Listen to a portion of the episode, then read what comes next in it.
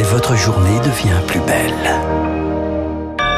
Merci d'être à l'écoute de Radio Classique. Il est 6h30, c'est votre premier journal. La matinale de Radio Classique avec François Geffrier. Et avec Charles Bonner pour le journal. À la une ce matin, Charles, une rentrée sous l'ombre du variant Omicron. Une vague impossible à stopper avec ces derniers jours plus de 200 000 contaminations quotidiennes. C'est l'aveu du ministre de la Santé, Olivier Véran. En cause, un variant Omicron plus contagieux mais moins dangereux que le Delta. Car c'est bien lui, le Delta, qui est responsable de l'hospitalisation en soins critiques de plus de 3500 personnes ce matin, Rémi Pister. Dans les hôpitaux parisiens, 500 lits de réanimation sur 1000 sont occupés par des patients Covid. La quasi-totalité a été infectée par le variant Delta. Le pic de cette vague a été atteint selon le professeur Bruno Megarban de l'hôpital Larivoisière à Paris.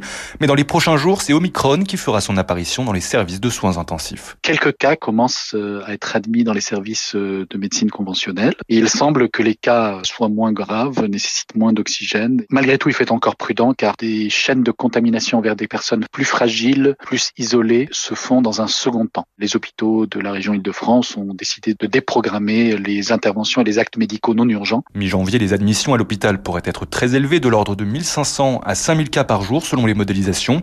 Un défi logistique auquel se prépare le professeur Stéphane Gaudry, chef de la réanimation en Seine-Saint-Denis. Ce qui est sûr, c'est que la vague Omicron, elle a cette particularité d'être euh, quasiment instoppable. Et donc, il y a une décision qui a été prise, qui est que les soignants contaminés asymptomatiques puissent venir travailler. Ils s'occuperont patients Covid. Le recours au télétravail baisserait de 20% les interactions sociales, de quoi permettre d'étaler dans le temps les admissions à l'hôpital. Mais les médecins le répètent, la dose de rappel reste très efficace contre Omicron, de l'ordre de 80% contre les formes graves. Rémi Pister est sur les rappels une nouvelle règle. Désormais, la dose de rappel doit se faire quatre semaines après, euh, quatre mois, pardon, après la dernière injection pour avoir un pass sanitaire. Le gouvernement fixe l'objectif de vacciner 5 millions de personnes toutes les semaines. À l'école aussi, on change les règles. Dès ce matin, pour la rentrée, on mise sur les tests. Désormais, si un cas positif est déclaré dans une classe, tous les enfants sont testés trois fois en quatre jours. PCR ou antigénique le premier, puis deux autotests à J 2 et J 4. Un nouveau protocole dévoilé par Jean-Michel Blanquer hier en fin d'après-midi dans une interview au Parisien aujourd'hui en France. Une annonce au dernier moment qui agace Catherine Navbekti, la secrétaire générale du syndicat SGEN SFDT.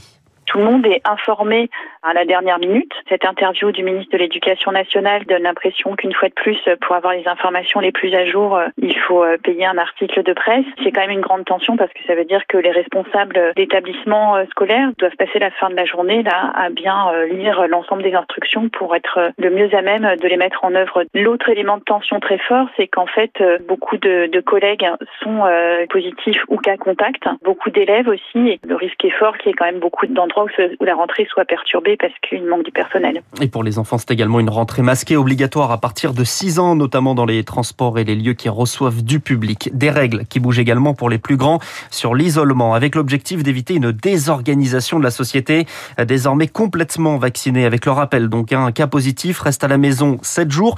Ça peut être réduit à 5 jours. Les cas contacts vaccinés ne seront pas isolés, mais devront se tester régulièrement. Pour les non vaccinés, en revanche, il faudra s'isoler 10 jours si on est positif, 7 si on est cas contact. Autant de personnes contraintes de rester chez soi. Donc, le gouvernement s'inquiète de la continuité des services publics.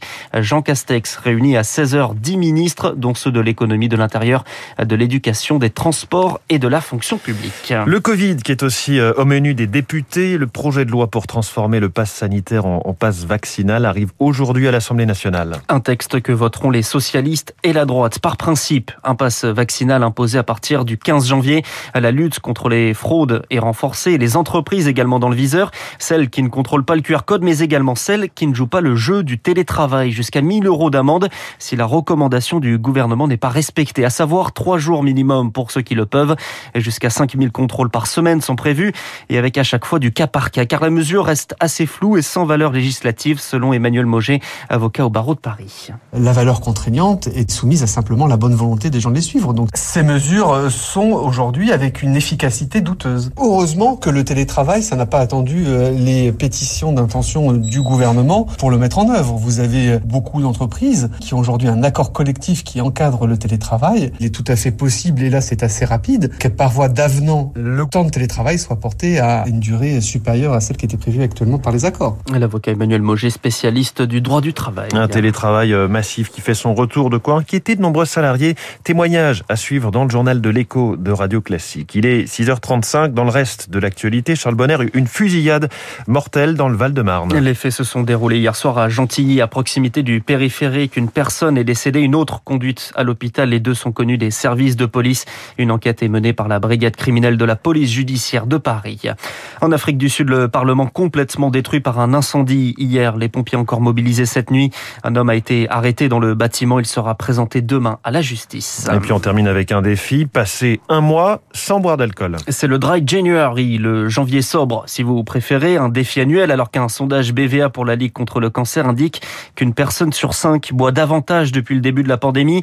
Et c'est encore plus le cas chez les 18-24 ans, de quoi inquiéter Emmanuel Ricard de la Ligue contre le cancer. Avant la pandémie, on avait les jeunes qui consommaient en groupe avec le confinement, plutôt des consommations solitaires. C'est ça qui est problématique. Ça a traduit un mal-être et euh, l'utilisation souvent de l'alcool comme euh, une forme de médicament pour traiter soit des angoisses, soit euh, des dépressions. C'est des choses qui sont restées et qui peuvent s'installer. C'est ça qui nous inquiète. Et c'est aussi ça qui est intéressant pour le défi de janvier puisque c'est une façon de reprendre la main sur ses consommations. Propos recueillis par Elodie Wilfried. Est-ce que vous êtes prêt à le faire, ce défi de janvier, Charles Bonner On verra. Vous n'êtes pas obligé de répondre.